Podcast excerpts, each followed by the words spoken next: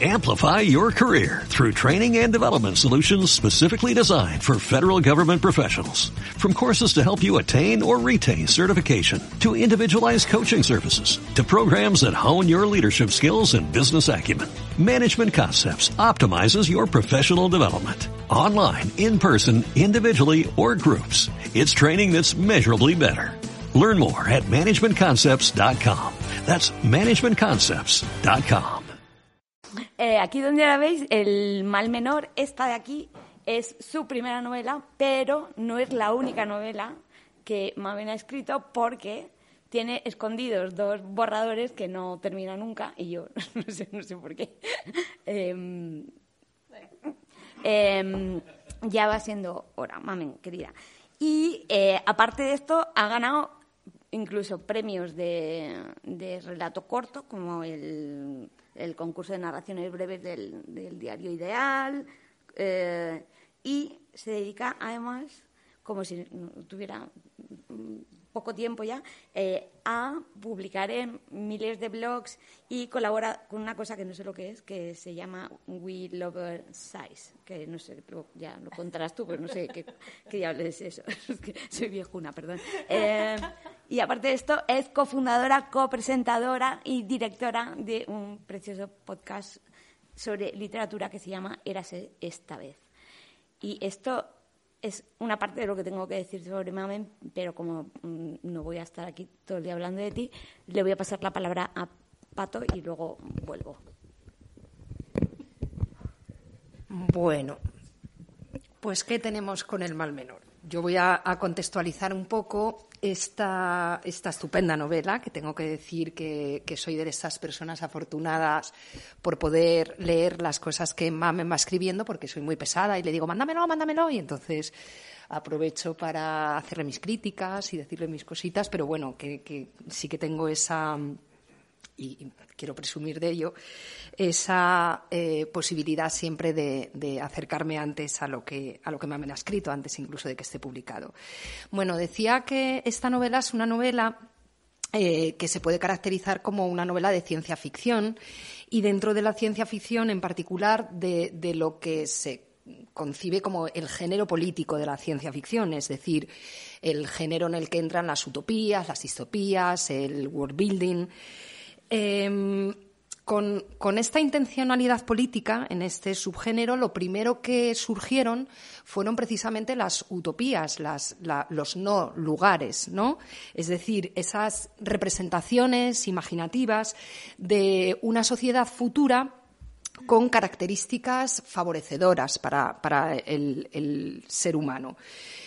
Se quiso ver, por ejemplo, se ha querido ver una protociencia ficción en la República de Platón o en la Ciudad de Dios de, San Agustín de Hipona o, por supuesto, en la Utopía de Tomás Moro, que es de donde, donde se acuña este término, ¿no? O incluso ya en la Biblia, en el libro de Ezequiel, eh, se, recrea, después de la destrucción total de Jerusalén, eh, una, nueva, eh, una nueva sociedad bendecida por Dios, donde el pueblo judío podría disfrutar de un perfecto estado de bienestar. Teníamos, por tanto, un terrenillo históricamente eh, plagado de utopías, de pensamientos acerca de las mm, sociedades ideales, pero mm, ahora lo que vamos encontrando es más bien todo lo contrario, ¿no? Las, distopías que ciertamente han llegado más tarde, eh, fundamentalmente eh, a raíz de, las dos guerras mundiales. Bueno, el, término de distopía fue acuñado por Stuart Mill en una conferencia sobre agricultura. Ahí dejó caer esta, esta no eh, utopía, ¿no? todo lo contrario a la, utopía. Este sentimiento que después de las dos guerras mundiales se creó un poco en, los literatos, eh, también otro tipo de artistas, sobre que el futuro puede ser terrible, y de que además probablemente venga en forma de totalitarismos. Y ahí es donde eh, se empiezan a, publicar eh, novelas como Un mundo feliz de Adolf, de Huxley o 1984 de George Orwell o El cuento de la criada de Margaret Atwood, aunque Margaret siempre niega que ella haga ciencia ficción, pero bueno, eh, como ejemplos más conocidos. En estas, en estas novelas que insisto, he citado las tres quizás o, entre las tres más conocidas, se presentan por lo general sociedades tiránicas, sociedades deshumanizadas, que están devastadas eh, moralmente y en ocasiones también incluso física o, fácticamente, geográficamente, si queremos. En, en pocas ocasiones se dibuja un entorno posapocalíptico. Ha ocurrido algo, es decir, eh, un evento que ha devastado la Tierra, eh, una guerra, una catástrofe, una pandemia o ataques de, seres extraterrestres y mm, la sociedad se encuentra un poco eh, tratando de sobrevivir. Claro, las, distopías eh, son siempre sociedades indeseables en sí mismas. Y luego, bueno, tendríamos ese world building, que es otra cosa, es eh, la construcción de mundos, ¿no? Eh, se crean mundos con características geográficas, lingüísticas, em, económicas eh, propias, es decir, se hacen mapitas, se crean idiomas que son además diferentes a los ya conocidos, ¿no? Pues el universo de Harry Potter, que, Mamen es una, gran fan, eh, de Rowling, o la Tierra Media de Tolkien, o, mm, el Arrakis de Úrsula K. Le Guin, pues serían, serían estos ejemplos. Claro, yo decía, el libro El mal menor es una distopía, una distopía que eh, todas las distopías se han querido ver o se pueden ver como fórmulas literarias de advertencia, ¿no? de, protesta para alertar sobre lo que nos puede venir, sobre cómo pueden ser sociedades eh, totalitarias. Se nos advierte de posibles retrocesos en, eh, los, derechos eh, por lo general. Se recuerda que no existen los derechos como derechos naturales, es decir, que, si el hombre como los animales tienen o no tienen derechos, es porque nosotros mismos nos los concedemos, los garantizamos eh, y, los defendemos. Es decir, o se, o se proclaman, se defienden y se ejercitan, o no se tienen los derechos y que se pueden perder, desde luego. El mal menor, en particular, no quiero destriparos mucho de, la novela porque hay, que leerla y además, eh, pues eso, mm, no creo que sea bueno conocer demasiado del argumento, pero sí se puede, eh, sí se puede saber, eh, por lo menos para que quien no la haya leído tenga un mínimo interés en hacerlo, ¿no? Que lo que retrata es una España. es decir, es una distopía, en este caso, en, aquí en, la Iberia, de 2035. Eh, dos jóvenes eh, se conocen el día de su boda, están obligadas a casarse eh, con una persona que ha sido asignada, es decir, no se conocen. insisto, se conocen el día de la boda, han sido asignadas por el, sistema estatal de matrimonios porque han cumplido 25 años sin haber encontrado pareja, ellas mismas. España se ha visto liberada de personas migrantes, por lo cual, claro, para combatir la baja natalidad se obliga a las mujeres en edad fértil a tener hijos. Eh, por supuesto, ambos estas personas son de sexo opuesto, son un hombre y una mujer. La homosexualidad está totalmente prohibida y penada. Y las relaciones matrimoniales vuelven a regirse por los más rancios principios patriarcales, es decir, hay un hogar, un apellido familiar que es el, de, el del varón y al que, al que se debe obediencia. Este es un poco el planteamiento. Hay un CNI que monitoriza la ciudadanía, que graba las conversaciones a través de los móviles, es decir, que también tenemos aquí el componente mm, eh, tecnológico, ¿no? que, facilita todo este control de las personas también eh, con, con, cámaras omnipresentes. Hay campos de trabajo forzado para disidentes políticos y sociales, hay campos de mujeres gestantes, que van a entregar a sus hijos a, matrimonios estériles de gente de bien, como ha dicho hijo, que hay gente de bien y gente que no es de bien. hay delitos como la tradición ideológica que se comete, por ejemplo, por el mero hecho de no comparecer ante la sociedad, eh, eh, perdón, la, sí, la sociedad la estatal de matrimonios, el SEM, para cumplir con esa obligación. Hay miedo en la población a la posible delación por parte de cualquiera Em, de, lo que otros están haciendo y, en, definitiva, los derechos humanos han dejado de existir, no se garantizan. Derechos pues, como el derecho a la igualdad o al libre desarrollo de la personalidad, la libertad ideológica, todo esto, pues eso ya no existe. La novela se escribe en primera persona a partir de esos dos personajes eh, que mm, permiten construir toda esta, eh, esta nueva España eh, alternándose en el uso de la palabra. Y solo hay algunas interrupciones puntuales que son las de los informes de un siniestro funcionario del CNI, que es Andrés Cejudo o Andrés Martínez. sí. Cejudo Martínez, vale que eh, bueno, terminan de, pintar un, planteamiento terrible, una auténtica pesadilla social.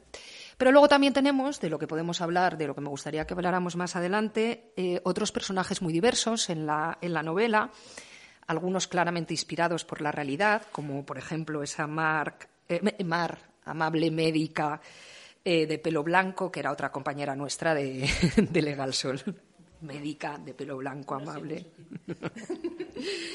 bueno, y aquí, para ir yo ya concluyendo y, dando pie a, que empezamos a hablar un poco del libro, lo que me planteo es que este libro eh, surge en el marco de algo que puede ser considerado casi como tendencia o moda y es que hay muchísima literatura, muchísimas series en la actualidad que, plantean estos escenarios eh, distópicos. Pues hablamos de series, pues, Black Mirror, El cuento de la criada, Years and Years, eh, Colapso.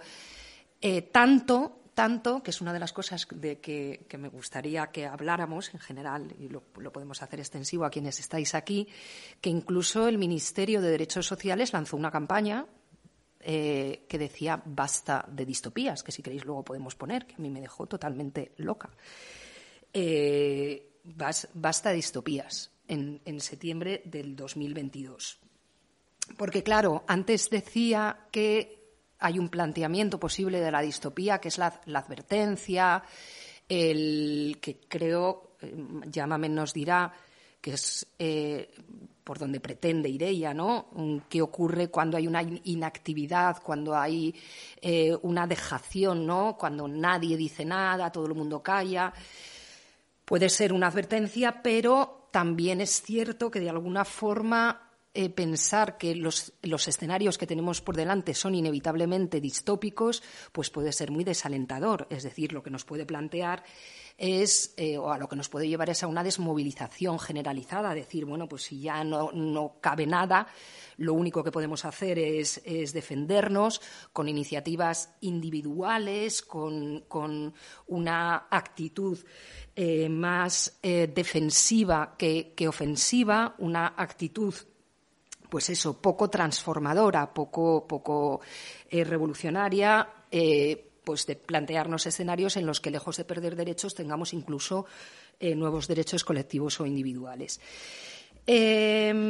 No, ya voy a, concluir porque no quiero desvelar mucho más del libro. Eh, sí que me, sorprendió porque yo leí primero tu libro y luego el de Almudena Grandes, que su última novela también plantea una España distópica, todo va a mejorar, en la que eh, también como Mamen, y doy fe de que Mamen lo ha escrito antes, también plantean una resistencia. Es decir, que, tanto Almudena Grandes como Mamen lo que ve es bueno una puerta quizás a la esperanza, ¿no? Con esta, con estas gentes, estas personas que están pues eso, haciendo resistencia a este, a este a este estadio, a esta, situación.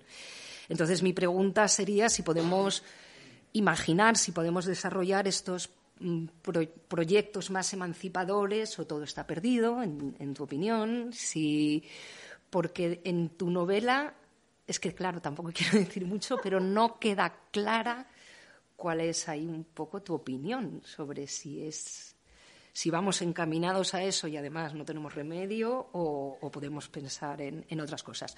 Luego ya más adelante dejo algunas cositas para que vayamos planteando. No sé si quieres tú, Sara, para creernos la palabra, porque después de lo que has hecho voy a hacer el ridículo. Siempre me dejas mal, Pato, maldita sea. tengo que hablar en primer lugar, porque, en fin. Em, bueno, o sea, yo, mm, eh, primero, en primer lugar, voy, a ya sé que no os importa una mierda, pero he de confesar, a mí no, no me gusta nada la ciencia ficción, no me gusta nada las O sea, como es, la típica... O sea, soy una lectora concienzuda, vamos, pero es la típica cosa que no me ni el cuento de la criada, vamos, que es que no, es que no me he leído nada de esto porque y He de decir que me empecé leyendo por puñetero compromiso, porque es mi colega, eh, la novela de Mamen y no la podía mm, soltar. O sea, es que no mm, o sea, que realmente es, o sea, doy fe de que, de que es buena, porque, mm, vamos, yo, si me cuentan de qué va, nunca la hubiese cogido y me, me pareció fascinante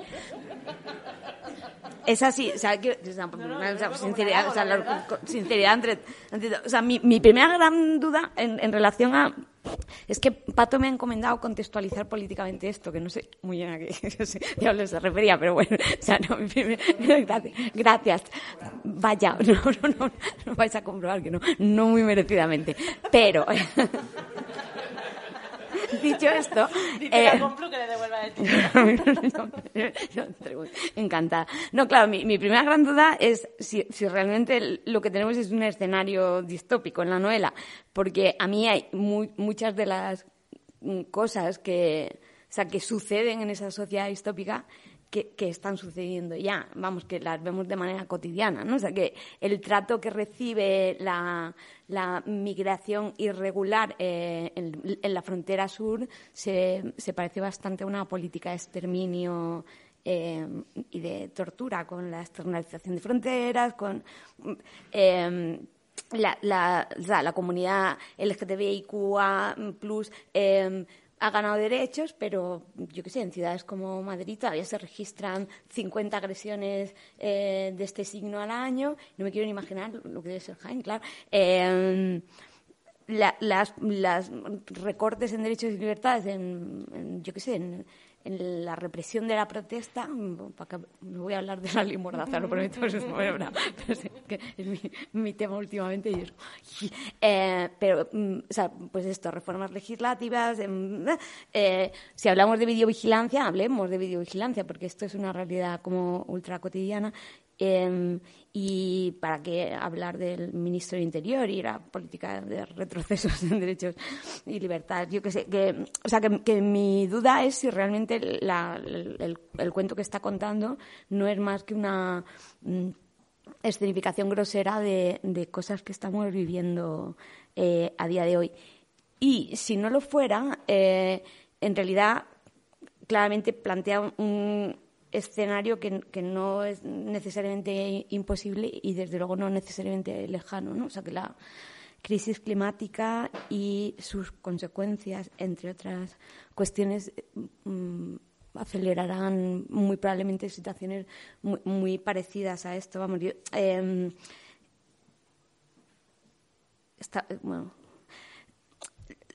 lo que me, me pareció más interesante de la de la novela de Mamen, no, prometo no contar el final. Eh, sobre todo, no, sobre todo ese, ese al final parece Jordi Hurtado.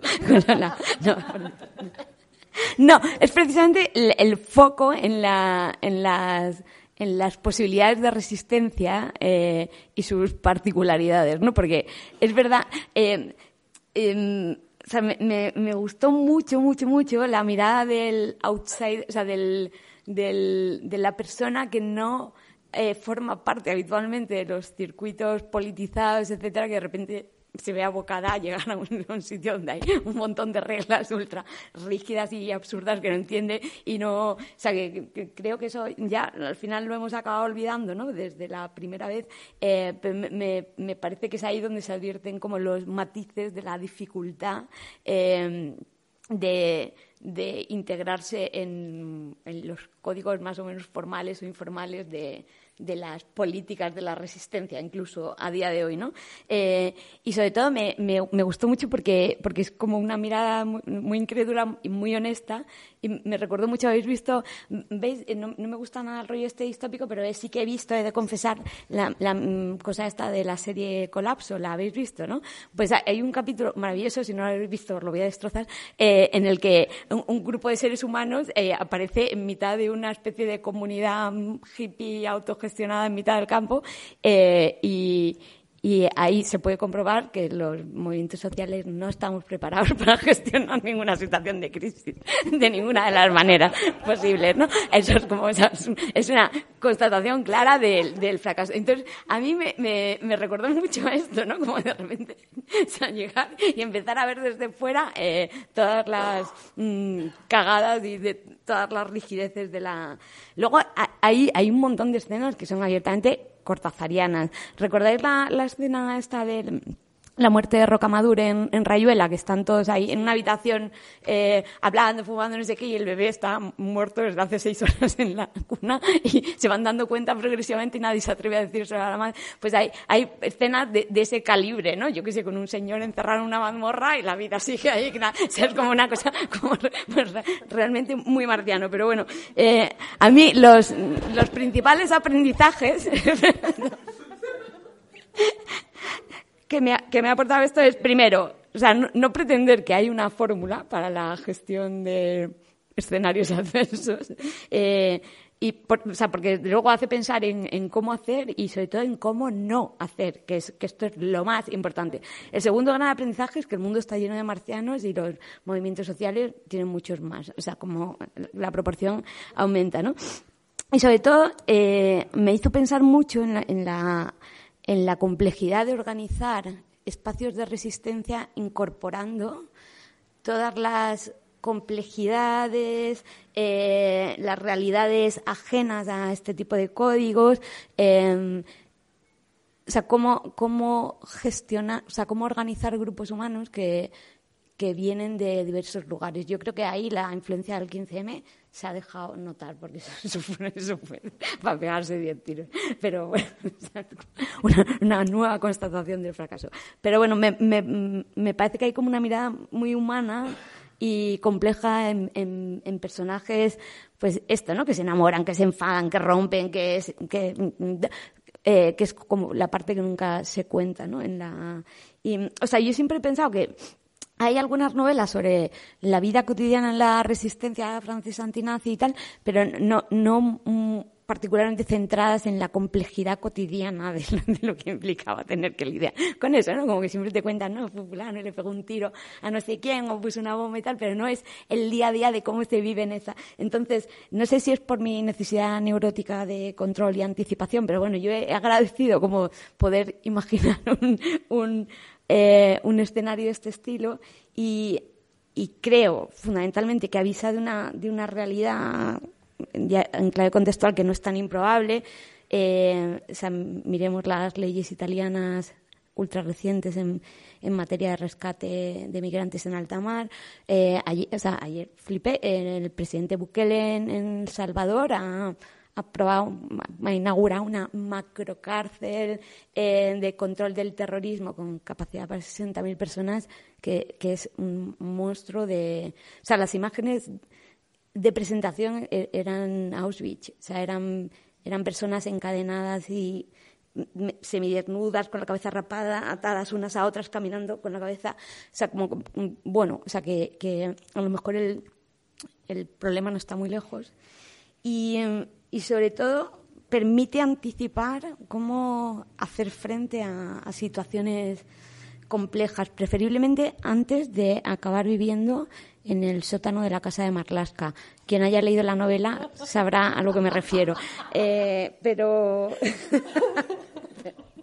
pero a mí por lo menos me, me hizo pensar en en cómo se, seremos en un, en, en un, futuro que te va a tocar a ti por los 10 años estos de juventud que me llevas, te va a tocar, yo ya estaré muerta, pero a ti tú, te joderás. Eh, o sea, ¿cómo, cómo, cómo, cómo seremos? ¿Dónde estaremos? ¿En qué lado de, del, del asunto estaremos? Si estaremos acomodadas o no en, en esos parámetros o en la o, intentando sobrevivir en la resistencia, yo qué sé.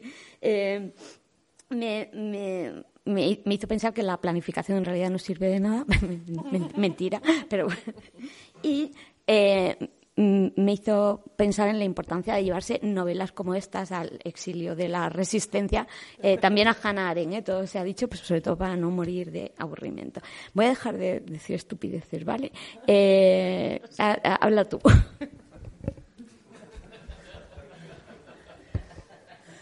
Habla tú. o sea, yo traía como una cosa medio escrita, medio pensada, no sé qué, y mira, esto ahora mismo no sé si se verá por ahí. Eh, tengo una, una, página completamente llena de garabatos en la que no sé por dónde empezar, porque claro, han dicho muchísimas cosas y a ver cómo, cómo gestiono yo esto, por dónde empiezo. No lo sé, mira, voy a empezar por algo básico, que daros las gracias por estar aquí. ¿Tú te puedes esconder en la trastienda? Dentro, ahí hay una caja grande para ti. no, pues eso, que daros las gracias por haber venido en esta tarde fría y andaluza.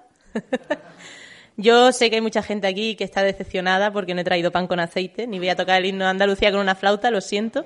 Yo lo hubiera hecho, pero este es un sitio serio y respetable y me daba vergüenza, ¿vale? Pero pensé en hacerlo, pensé en hacerlo, dije, hacemos ahí un día de Andalucía en el exilio, no. Pero que muchas gracias por haber venido y también muchas gracias a, Traficantes por tenerme, porque yo hoy estaba muy nerviosa porque Traficantes lo considero un sitio súper imponente para mí y muy importante y yo soy una Mindundi que la publica una editorial pequeña y que está, tiene su primera novela. Entonces, gracias a ciertas personas como ella que me gestionan cosas, pues estoy aquí, pero siento que no, que me he colado en la fiesta. Entonces, gracias por tenerme y gracias por venir.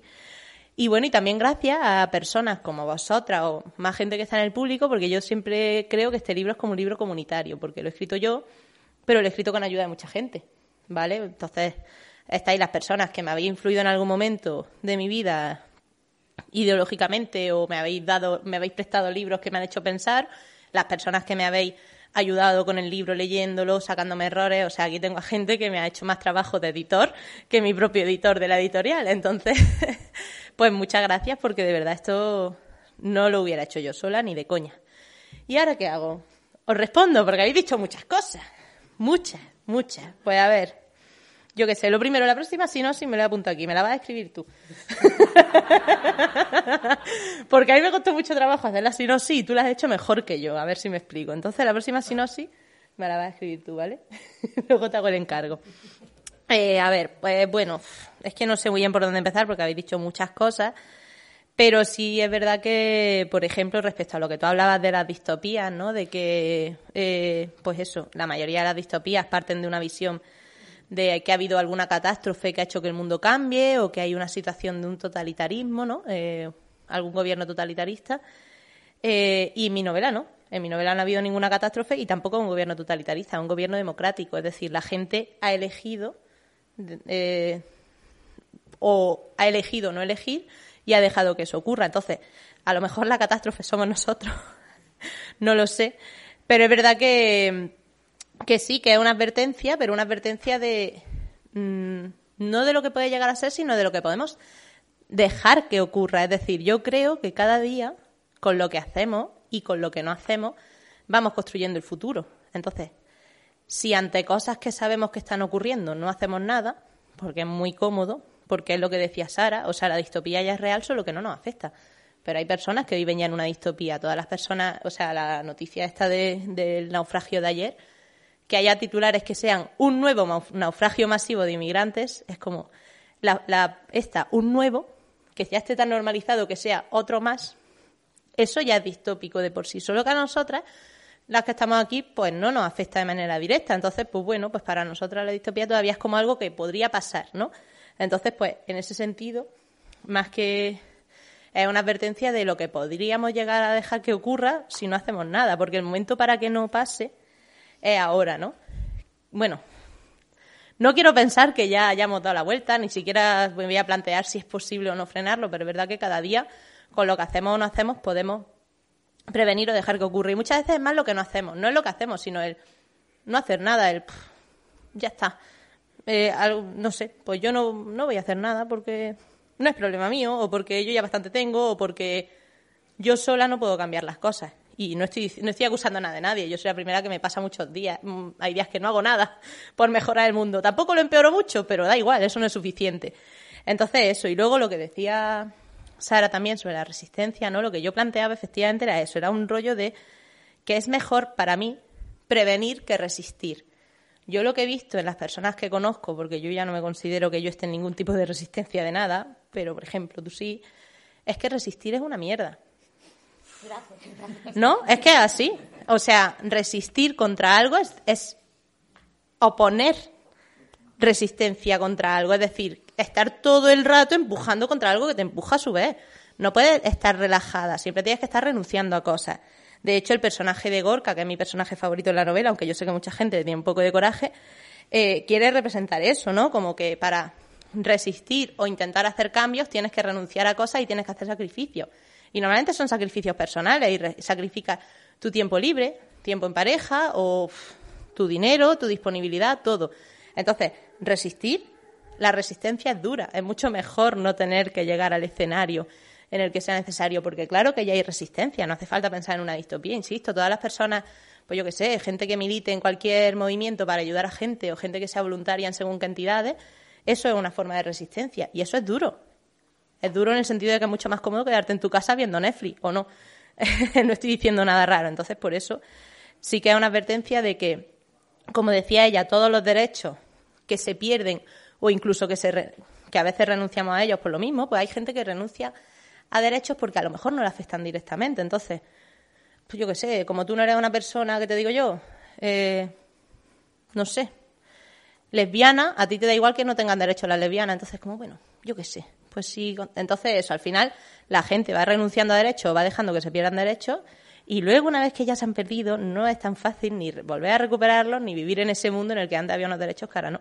Entonces eso es lo que yo intentaba plantear, que, que básicamente pues eso, que, que mejor no tener que llegar a un escenario en el que sea necesaria una resistencia, pero que las resistencias ya existen y que las distopías también, solo que no son tan exageradas o está tan polarizado como yo lo planteo aquí, porque al final esto un poquito de ficción sí que tiene.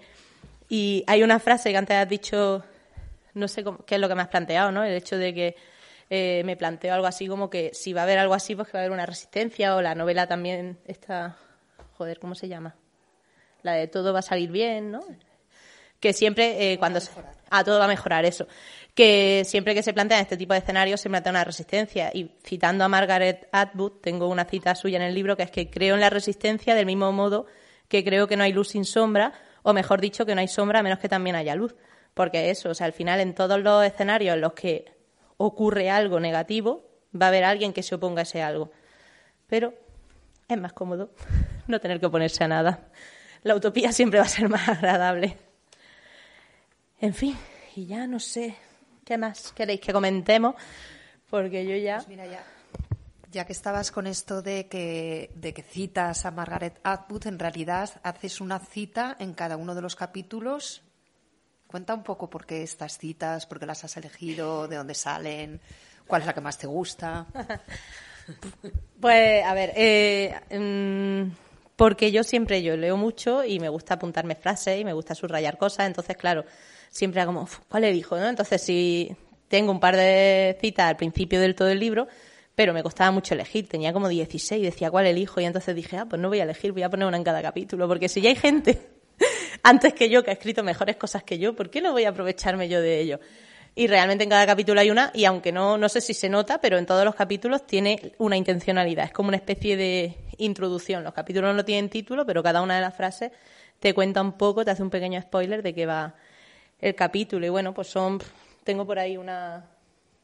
eh, un pantallazo con frases, pues.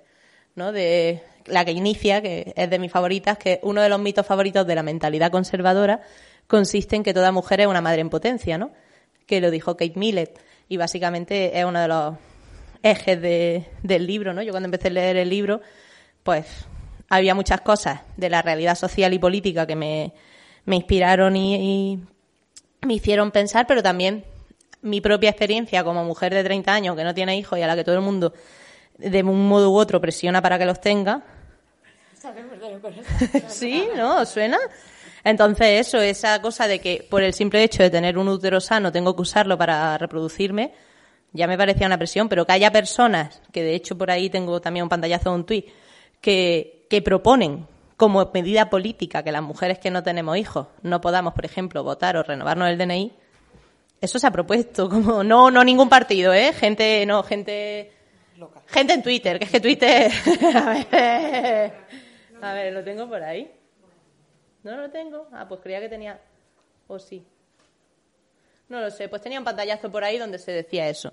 El caso es que al final, pues, mm, son cosas que nos, nos ocurren a todas, ¿no? También, ahora me he acordado que también había apuntado cuando has dicho tú lo de la escucha y demás. Nuestro móvil ya no escucha, solo que ahora mismo solo lo hace con fines publicitarios. Y esto no es, no es- no es- esto no es un rollo de, claro, claro, en principio solo con fines publicitarios, por eso digo que esto no es un rollo de gorrito de papel alba en la cabeza, que esto es así. Solo que, claro, como en principio no te afecta, porque bueno, pues ya está, lo aceptamos. Es una de las tantas cosas que aceptamos como normales, ¿no? O yo qué sé, o el propio todo el rollo del SEM, de, la, de que te asignen una pareja cuando tienes 25 años y tal, me basaba un poco en Tinder, en la presión que hay también por encontrar pareja y en cómo las aplicaciones, porque tengo muchas amigas y amigos que están solteros y usan esas aplicaciones y al final me parecen también un poco un rollo casi distópico, ¿eh? No estoy diciendo nada, no es que tenga yo nada en contra de Tinder, digo que a veces las dinámicas que se generan en torno a esas apps son también un poco como de, uh, uh. entonces, que ya hay muchas cosas en nuestro día a día que son casi, casi distópicas, solo que como se quedan en el casi, pues bueno, aquí seguimos aguantando, no pasa nada. Pero en fin. Y tú me habías preguntado por las frases, pero mira, me pongo a divagar con otras cosas. Bueno, cuéntanos ya cuál es el mal menor. ¿Que ¿Cuál es el mal menor? Pues me, gusta que me hagas esa pregunta. Porque siempre que me preguntan eso en las presentaciones digo, no, pues yo una amiga, que la amiga es ella, eh, una vez me habló de Hannah Arendt, ¿no? que también lo tengo por aquí, yo es que vengo muy... Se nota que soy profe y me hago mis presentaciones, ¿no? Eh, que esta señora de aquí, que era, pues, ¿qué era? Era muchas cosas, era politóloga, ¿no? Eh, periodista, en fin. Esta mujer fue, por favor, corrígeme porque lo voy a decir mal fijo, fue en los años 60, ¿no? A- hubo un juicio a un señor, por llamarlo de algún modo, Eichmann, que era un criminal de, de guerra austro-alemán, eh, Segunda Guerra Mundial, os podéis imaginar el tipo de cosas que hizo, y este señor huyó a Argentina, y de Argentina se lo llevaron engañado, no, secuestrado, se lo llevaron a Jerusalén, ¿vale? Y le hicieron un juicio. Y este hombre en el juicio todo el rato básicamente se excusaba diciendo que él solo cumplía órdenes, que él no había hecho nada, él cumplía órdenes, cadena de mando, a mí me han dicho que haga esto y yo lo hago.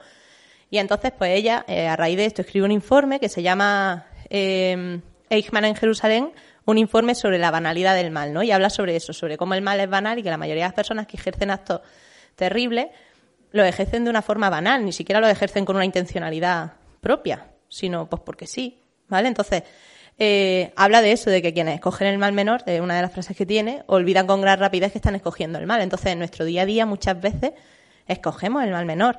Muchas de las cosas que hacemos o que no hacemos no las hacemos porque sea la que más nos conviene o la que más nos gusta, sino porque la otra es peor, ¿no? O sea, cuando vas a votar simplemente y votas a un partido, a un político o a quien sea que no te gusta, solo porque piensas, "Uf, es que el otro es peor, ¿no? Entonces, vamos eligiendo el mal menor, el menor de los males, etcétera, etcétera, y así es como vamos construyendo una realidad que cada vez es un poquillo peor. Solo que como, insisto, esto es como lo de la metáfora esta típica de, que esto es un lugar súper común, pero bueno, lo de la rana en una olla de agua.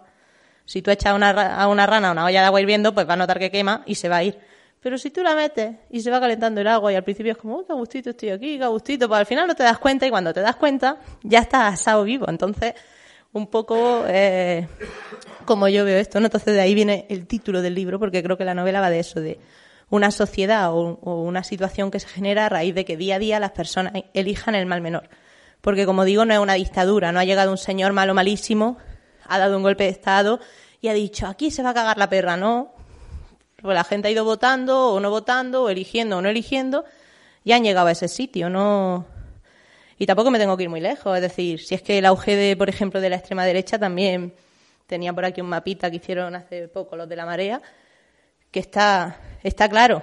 Os aclaro el mapa. Cuanto más oscuro el rojo, más fuerza tiene la ultraderecha, ¿vale? Mira Italia, mira Francia, o sea, no hace falta tampoco que nos pongamos a teorizar sobre futuros posibles, que es que son cosas que ya ocurren. Solo que por ahora, pues, con cierta moderación, pero algo así. Y ese sería el mal menor. Ay, pues ya no sé por dónde seguir, es que de verdad. Luego, ah, otra cosa que me haya apuntado para decir que te has dicho tú, que engancha mucho, tal. Yo no puedo decir que, no sé si engancha porque sea buena, no lo sé. Yo creo que engancha porque leo muchas novelas juveniles. Entonces, voy a explicar esto. Yo leo muchas, yo leo de todo. De todo narrativa. Mm, ensayo y eso me cuesta más y me tengo que esforzar. Pero yo leo muchas novelas juveniles y novelas fáciles. ¿Por qué? Porque a mí me gusta disfrutar y evadirme. Entonces, yo cuando escribí, yo no quería escribir me encantaría a lo mejor, ¿eh? pero yo no soy, no sé, pues no soy una escritora de anagrama. A ver si me explico. Entonces, yo escribo una historia entretenida, ¿eh? la escribo con un lenguaje sencillo y creo que por eso la gente le engancha, porque creo que muchas de las personas que me habéis leído soy gente que lee normalmente libros como con un lenguaje muy elevado o con un tono muy elevado y habéis llegado a esto que a lo mejor lo habéis leído porque lo había escrito yo y he dicho, cuchi, qué entretenido. no me insultes, que no, no, como... Al contrario, que tú siempre lees cosas como muy... No, no, no, pero o sea, yo decía que me, me enganchaba porque, primero, porque tiene personajes complejísimos, que es como, mm, que es una cosa que, que, que, sorprende bastante, vaya, que tienen, que tienen un montón de aristas, ¿no? Las, las o sea, no, no, es, no son personajes monolíticos, o sea, van cambiando a lo largo de la... O sea, es como muy, muy complejo. Y, y, porque la sucesión de situaciones marcianas, eh, yo las podía conectar con, con, vivencias muy reales, con lo cual me como muy... O sea, que la, la secuencia... Eh, era no, no, no, no, es porque fuera como fácil de leer ni nada por el estilo, sino porque me parece que, se, la, que la puedes conectar con un montón de momentos de la vida cotidiana y, sobre todo porque hay mucha realidad, ¿no? precisamente por cómo están definidos los personajes, ¿no? O hay muchas cosas que te, que te pasan a ti incluso si no estás en los movimientos sociales, no tienes esa desgracia en la vida, pero, o sea, como que, es, muy fácil empatizar con las situaciones. No, lo del señor en el calabozo ese, eso. No, el, sótano de, el sótano de Marlaska, a partir de ahora se va a llamar así. si tuviera que reescribir la novela, le pondría ese capítulo el título El sótano de Marlaska. a ver, yo estoy de acuerdo con Sara en que la novela no solo se lee bien porque no, no, es un lenguaje rebuscado, lo cual pues también muchas veces es de agradecer, ni, ni pretendes hacer grandes florituras, ni pues sí, el lenguaje es, sencillo, las frasecitas cortas, es decir, está muy bien escrito, pero es que además tiene una trama que es, que es muy buena. Yo sencillamente, para quien no lo ha leído, quien no haya leído sabe que estoy diciendo la verdad.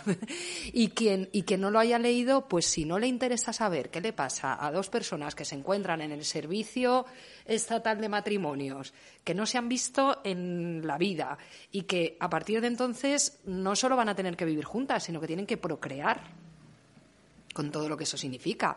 Es decir, y de ahí, pues la historia va increciendo, tiene un ritmo bastante bueno, es decir, es, es una novela que, que, va suscitando bastante interés. Luego está este trasfondo político con, como decía también Sara, eh, una playa de, de, personajes muy curiosos que, que tienen su complejidad y, y su profundidad y además que son muy diversos porque encuentras desde pijos profesionales, eh, ministros, mm, gentita pues resistente de a pie, mm, médica o, o no, eh, muy diversos también en, en, la identidad sexual, en las preferencias sexuales, en que esto es algo que, que también creo que, que a Mamen les suscita interés, ¿no? Plantear estos escenarios diversos. Las personas, pues eso, no, no es una novela mm, heteronormativa en absoluto, a pesar de que comienza con dos personas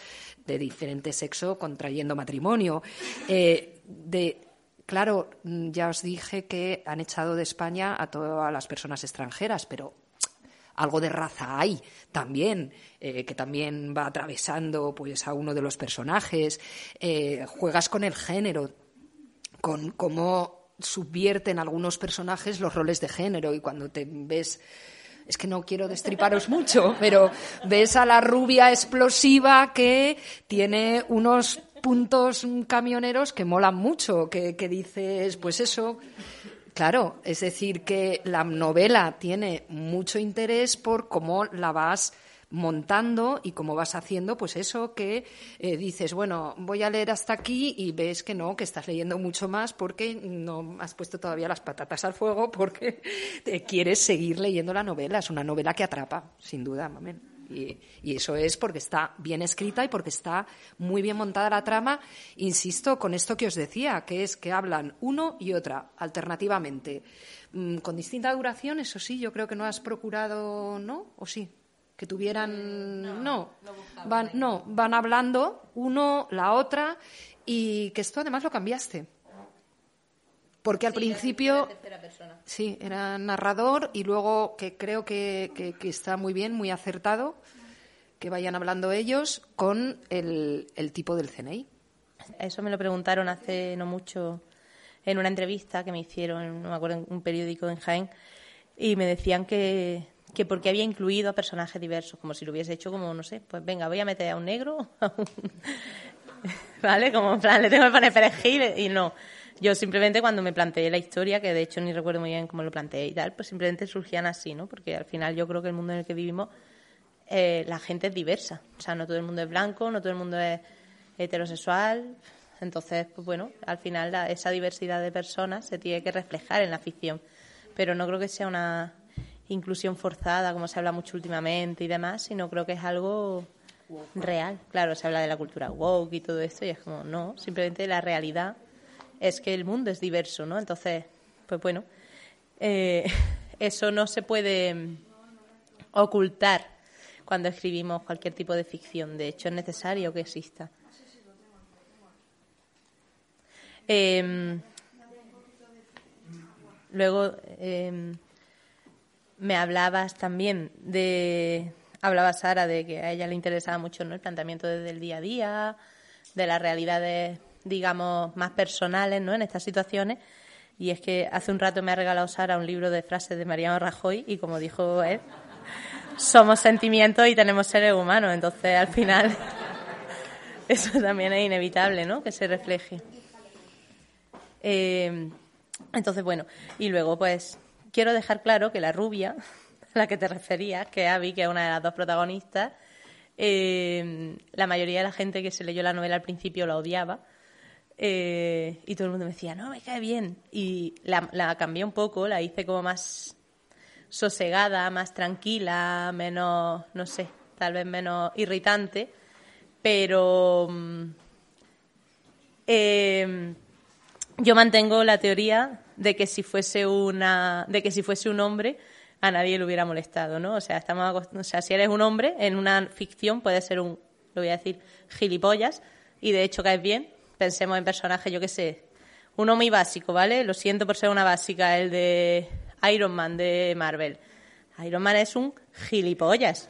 Es un capullo integral, pero nos cae bien, porque, sin embargo, si una mujer es así, irrita más. Entonces yo sigo pensando que mi rubia podría haber sido más gilipollas de lo que es y la cambié porque a la gente no le caía bien. Pero si hubiera sido un hombre, hubiera sido como, este chico tan malote y tan mal hablado, ay, qué bien me cae. Así que, bueno, al final diversidad, pero no tanta, no es broma. Jamás te dije nada de la No, tú no, tú no. Tú me decías que oír y escuchar no es lo mismo. Entre otras. Y una cosa que te dije en su momento y que veo que no quitaste es que ¿qué te ¿Qué te pasa con la gente con los ojos azules? Todos son malos, todo, cada vez. ¡Todos! Todos son malos, le he dicho, pero mamen, yo una cosita, que cada vez que dices los ojos azules, ahí hay una persona mala. A ver, que levante la mano quien tiene los ojos azules. Perdón, Sara. No considero que seas mala persona. ¿Ves? Si ella misma lo dice, yo qué sé. A ver, lo pensé en cambiarlo y no porque me venía muy bien, porque aquí, insisto, yo soy una básica, entonces lo que estaba mostrando, es que claro, esto es un poco spoiler, pero lo de los ojos azules eran como la élite. un poco. Los rubios de ojos azules ahí rubios de ojos azules tenemos, pues claro, esa gente es la élite, entonces pues si tiene dinero y los ojos azules, mm, desconfía. es broma. Eh, no, pero es verdad. Eh, no lo quité porque se me olvidó. No fue por eso, fue porque se me olvidó, simplemente. Y, y en fin, no sé qué más nos queda por comentar, Patri. Yo ya tengo este batiburrillo que tengo aquí escrito que no, no lo entiendo ni yo. Probablemente lo que podríamos hacer es dar paso a que intervenga la gente del público, que seguramente quieran comentar cositas de todo lo que hemos dicho o que te, haga- te pueden hacer preguntas. Y si no, hago preguntas yo. Y a ver. y cuenta para nota, ¿eh?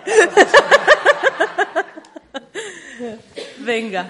¿Alguien quiere preguntar, opinar o pedir algo? ¿Quién se anima? Que no sea una caña. Que no sea pedir una caña, por favor.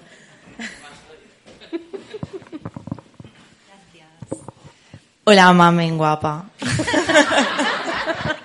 Hola, Violeta, guapa. Pregunta. Uy, qué fuerte sueno, oye.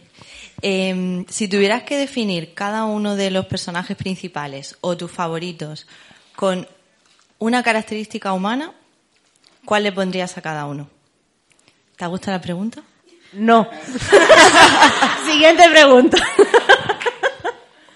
Uf. Pues es que esa pregunta es difícil, es para pensársela mucho, pero no lo sé. Supongo que mm, Abby sería el inconformismo, tal vez. Bruno creo que representa la culpa, el sentimiento de culpa constante.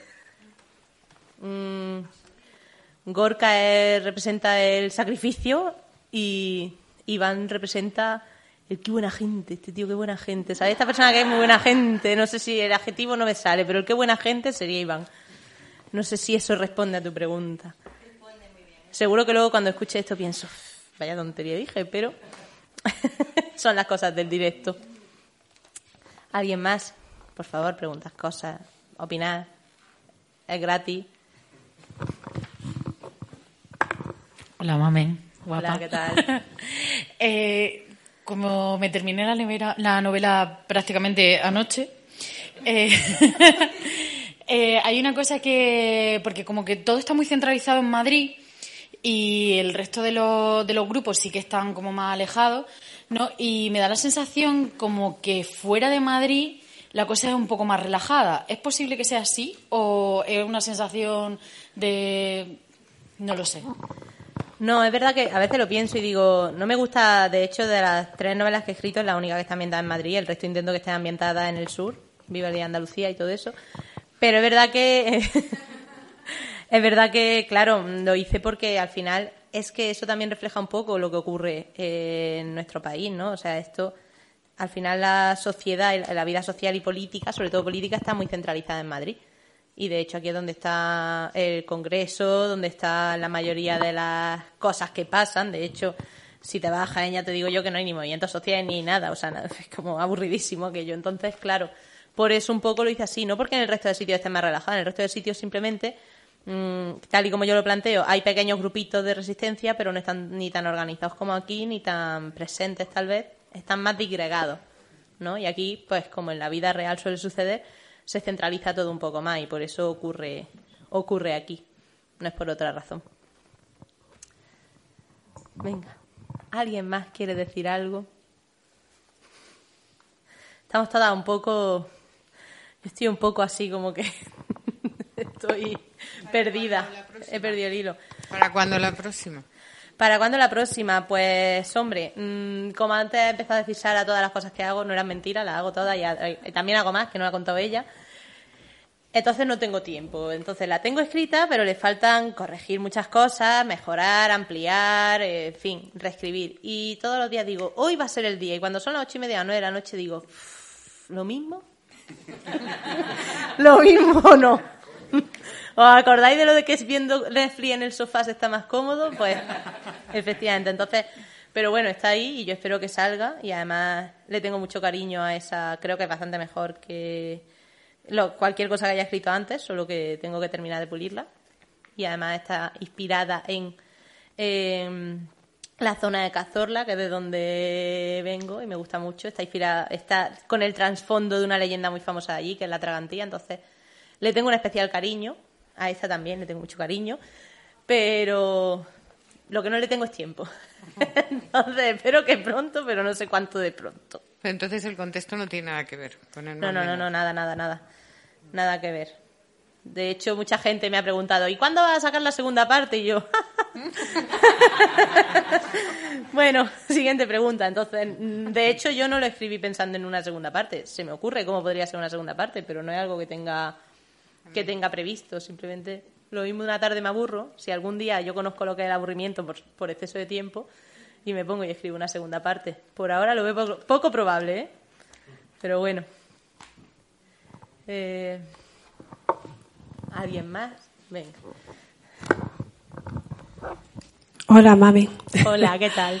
Eh, estamos en año de elecciones y no y si no queremos utilizar el título del libro, ¿qué, qué nos aconsejas?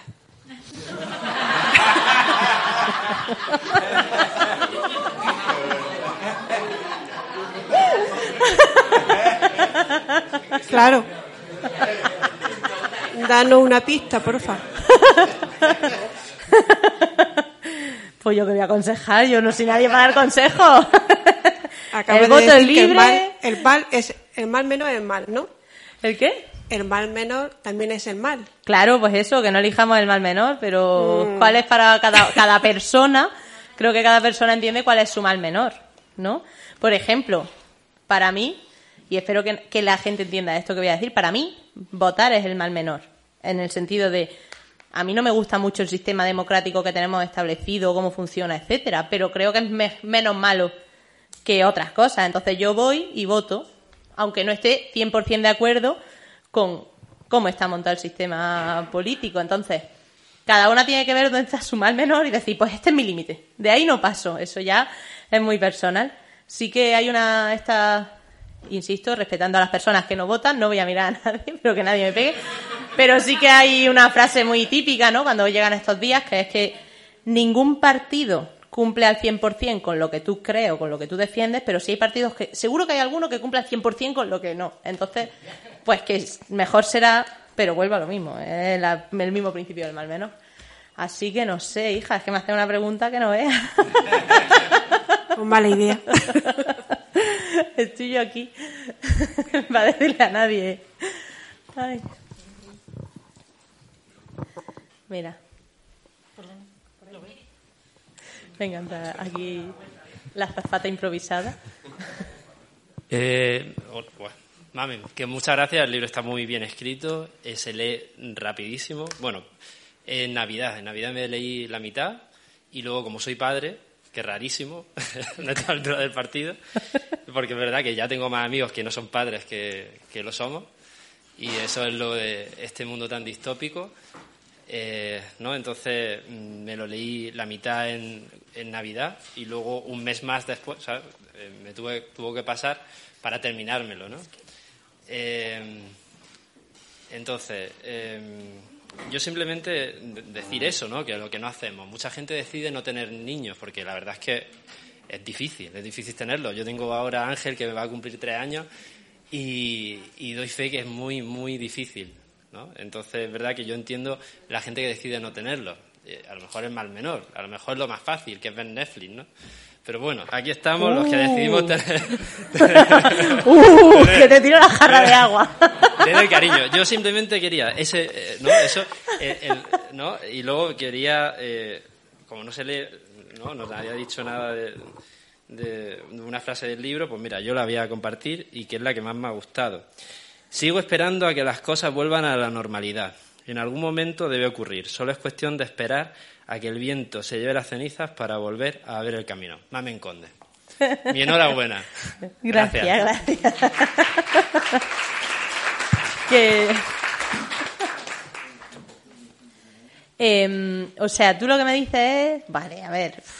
Yo, yo qué sé, yo... eh, que- a ver, ¿qué te digo? Pues yo, o sea, cada... Creo que lo de tener hijo e hija es una decisión individual, ¿no?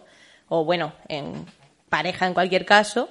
Y si nos ponemos a analizar por qué la gente hoy en día no tiene o no tenemos hijos, porque yo no tengo hijos porque todavía no lo haya tenido, yo lo digo abiertamente, yo nunca he querido tenerlo y cada día quiero menos. Me encanta que mis amigos los tengáis, pero yo personalmente no. Y entonces creo que hay muchísimas razones. En mi caso, personalmente, en mi caso sé que son razones puramente personales porque nunca, es que nunca he sentido ese afán, ¿no? Por muchas causas de historia de vida, etcétera. Pero sé que hay mucha gente que no los tiene porque tiene muchísima precariedad laboral, precariedad económica, vive en un mundo súper incierto, eh, precariedad en las relaciones, vuelvo a lo mismo, si vivimos en un mundo en el que casi nadie, tú dices que casi nadie tiene hijos, casi nadie tiene una relación, es verdad que no es imprescindible tener una relación, eh, pero es muy, también yo entiendo que tiene que imponer mucho tener una hija o un hijo solo o sola, entonces hay muchísimos factores, creo que el mundo no, es, no facilita que la gente tenga hijos, aún así la gente los tiene, solo que también somos muchísima gente. Entonces, no, el crecimiento sigue siendo enorme. O sea, no, no me sé los datos, pero de aquí a no sé cuántos años habrá no sé cuántas personas. Qué dato tan específico, ¿verdad? A lo que voy. que vamos aumentando de manera desproporcionada. Entonces, yo, personalmente, agradezco que haya gente que tenga hijos. Sí. Gracias por tenerlos. Yo no los quiero tener. Y tampoco veo tan mal que no los tengamos. Sí, hay muchísima gente en el mundo. No pasa nada si somos unos pocos menos. Pero realmente, por mucho que gente como yo, ya fuera de broma, o gente que no puede tenerlos por motivos económicos, personales y demás, no los tenga, creo que sigue habiendo niños. ¿Qué pasa? Que a lo mejor no todos nacen en Europa. eso también es una de las cosas que yo planteo, que es que a lo mejor quien no tiene hijos es la gente blanca europea de clase media. Entonces, si asumimos que hay niños de primera y niños de segunda, consideramos que no hay natalidad. Si asumimos que cualquier niño que nazca es igual de bueno que nazca donde nazca o nazca de quien nazca, entonces sí hay natalidad. Pero ya no me acuerdo de lo que me habías preguntado, pero gracias.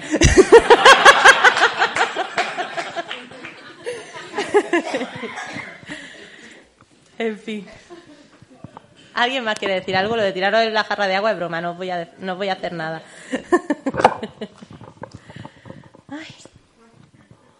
¿Nadie?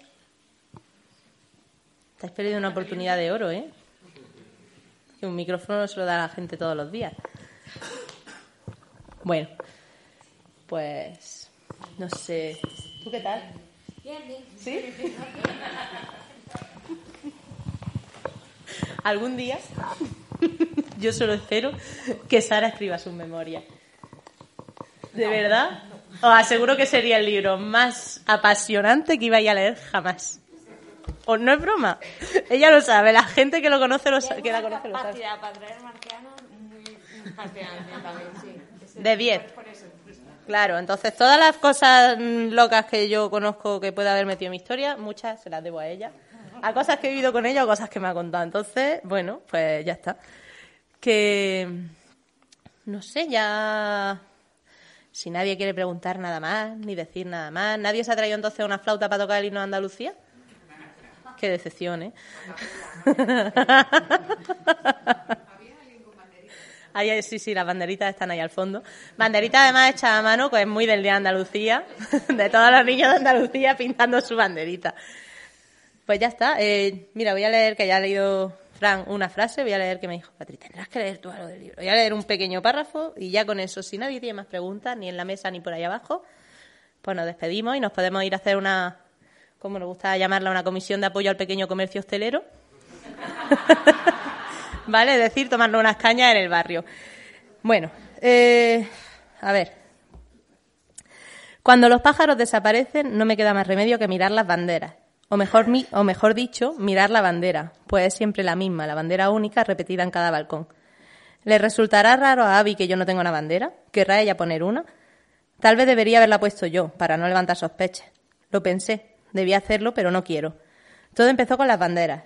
Al menos así es como yo lo recuerdo. Cuando era niño, los balcones y ventanas de mi barrio comenzaron a cubrirse de tela roja y amarilla. Al principio solo algunas, pero poco a poco el número iba aumentando hasta que el balcón de mi primera casa, la casa de mis padres de verdad, fue de los pocos que permanecían desnudos. Yo no entendía por qué nuestro balcón era diferente. Mi madre me explicó que la mayoría de la gente usaba su bandera no para expresar el amor por su patria, sino para manifestar su odio contra todo lo que fuera distinto. No la entendí entonces y ojalá nunca hubiera llegado a entenderla. Y ya, chimpón. Eh, gracias.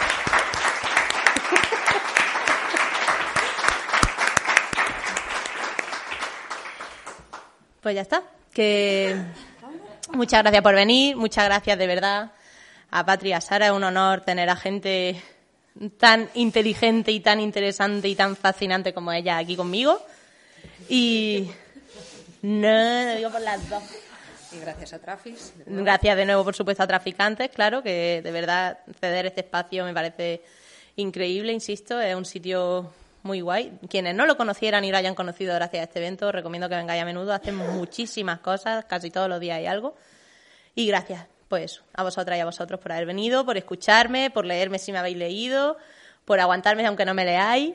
Y de verdad que es, es un placer y espero seguir escribiendo y que me sigáis acompañando. Y ya está, que vámonos a tomar algo quien quiera. Bueno, si alguien quiere que le dedique un libro y todo eso, también. Estoy aquí para eso y, y ya está, que muchísimas gracias.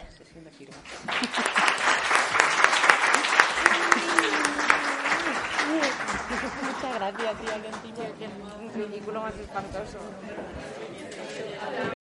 Amplify your career through training and development solutions specifically designed for federal government professionals. From courses to help you attain or retain certification, to individualized coaching services, to programs that hone your leadership skills and business acumen, Management Concepts optimizes your professional development. Online, in person, individually, or groups, it's training that's measurably better. Learn more at managementconcepts.com. That's managementconcepts.com.